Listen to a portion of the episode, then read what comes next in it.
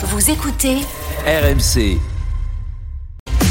RMC, Manu Conso. Avec Manu Le Chypre, tous les matins, le point sur la conso, sur le pouvoir d'achat. Et tiens, encore une hausse, Manu, celle des tarifs bancaires.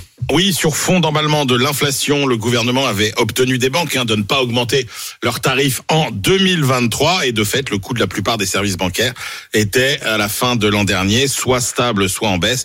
Eh bien, 2024 sera en partie l'année du rattrapage puisque selon une étude de l'Observatoire des tarifs bancaires, euh, une large majorité des tarifs vont augmenter en 2024 sur 12 services bancaires euh, recensés. Il y en a 8 qui seront euh, en augmentation.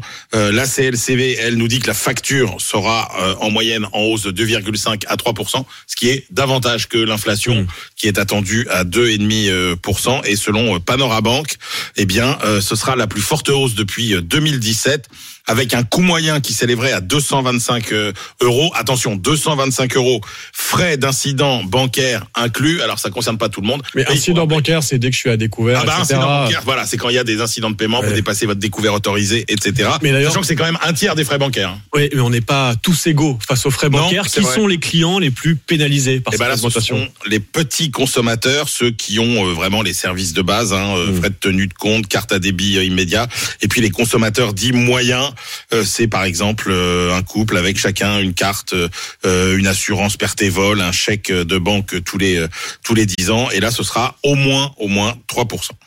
C'était Manu Conso.